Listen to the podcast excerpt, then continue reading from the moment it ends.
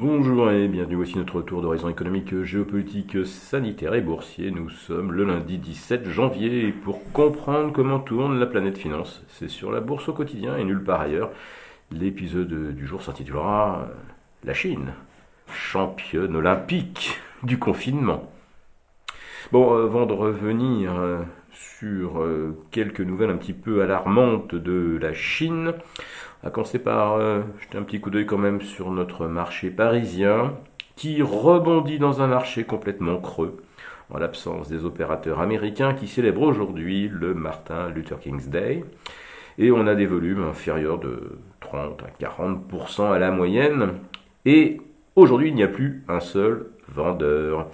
Alors vendredi, euh, le sell-off s'expliquait euh, par le début de séance euh, assez inquiétant de Wall Street, le Nasdaq basculant largement en dessous de son support des 14 930, le S&P s'enfonçant sous les 4 635, et puis au cours de la dernière heure, bingo, à la veille euh, d'un pont de trois jours, le miracle, les indices US qui inversent la vapeur, qui terminent dans le vert, qui manquent d'ailleurs d'effacer toutes leurs pertes depuis lundi.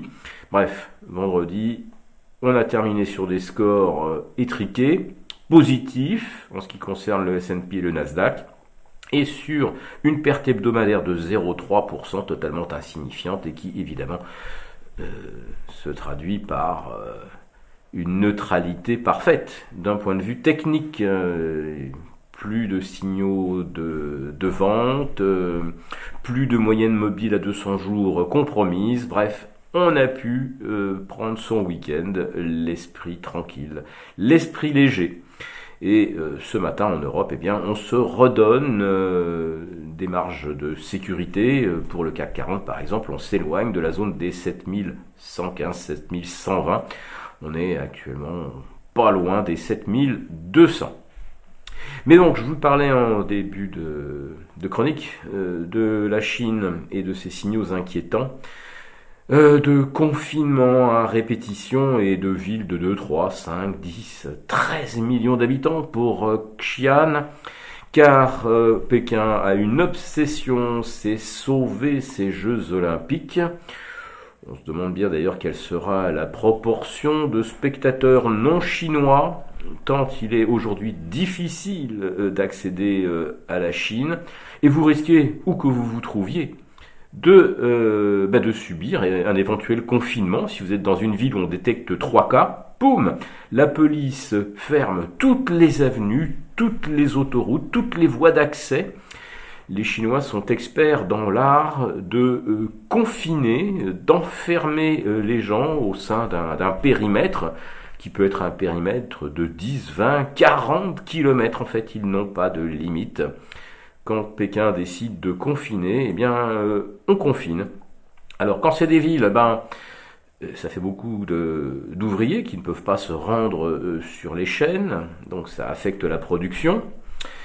Et puis vous avez les ports, et là aussi, Pékin a décidé de reconfiner de, grands ports exportateurs donc vous avez des conteneurs pleins de marchandises, vous avez des porte-conteneurs qui sont ancrés au large, qui sont ancrés et qui attendent leur tour et qui risquent de l'attendre longtemps.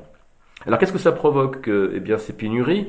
Alors non pas forcément euh, une forte hausse du prix des pièces détachées. Non, ça provoque tout à fait autre chose. Par exemple, le secteur automobile aux États-Unis produit, euh, ne produit pas assez de voitures. Autrement dit, ceux qui ont besoin de, changer euh, pour euh, rajeunir éventuellement un véhicule un petit peu ancien, mais non, pas d'autre choix que de se tourner vers l'occasion. Et les prix de l'occasion ont bondi de 40% en un an.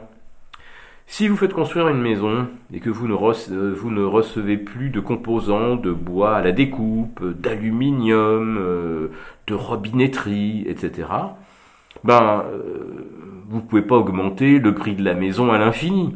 Non, c'est tout simplement que euh, des maisons finies, il en existe moins, donc celle-là, eh bien, elle flambe. Et on a euh, des hausses de 18-20% par an.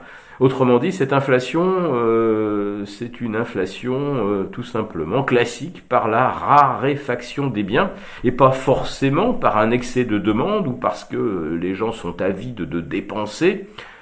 D'ailleurs, les chiffres des ventes de détail que nous avons eus vendredi aux États-Unis nous rassurent à ce sujet.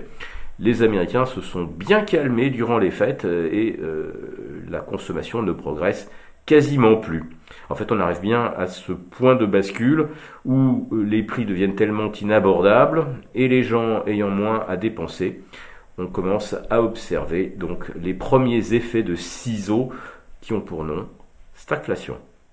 Si cette vidéo vous a plu, n'hésitez pas à nous mettre un pouce. On vous retrouve demain pour notre premier live de la semaine.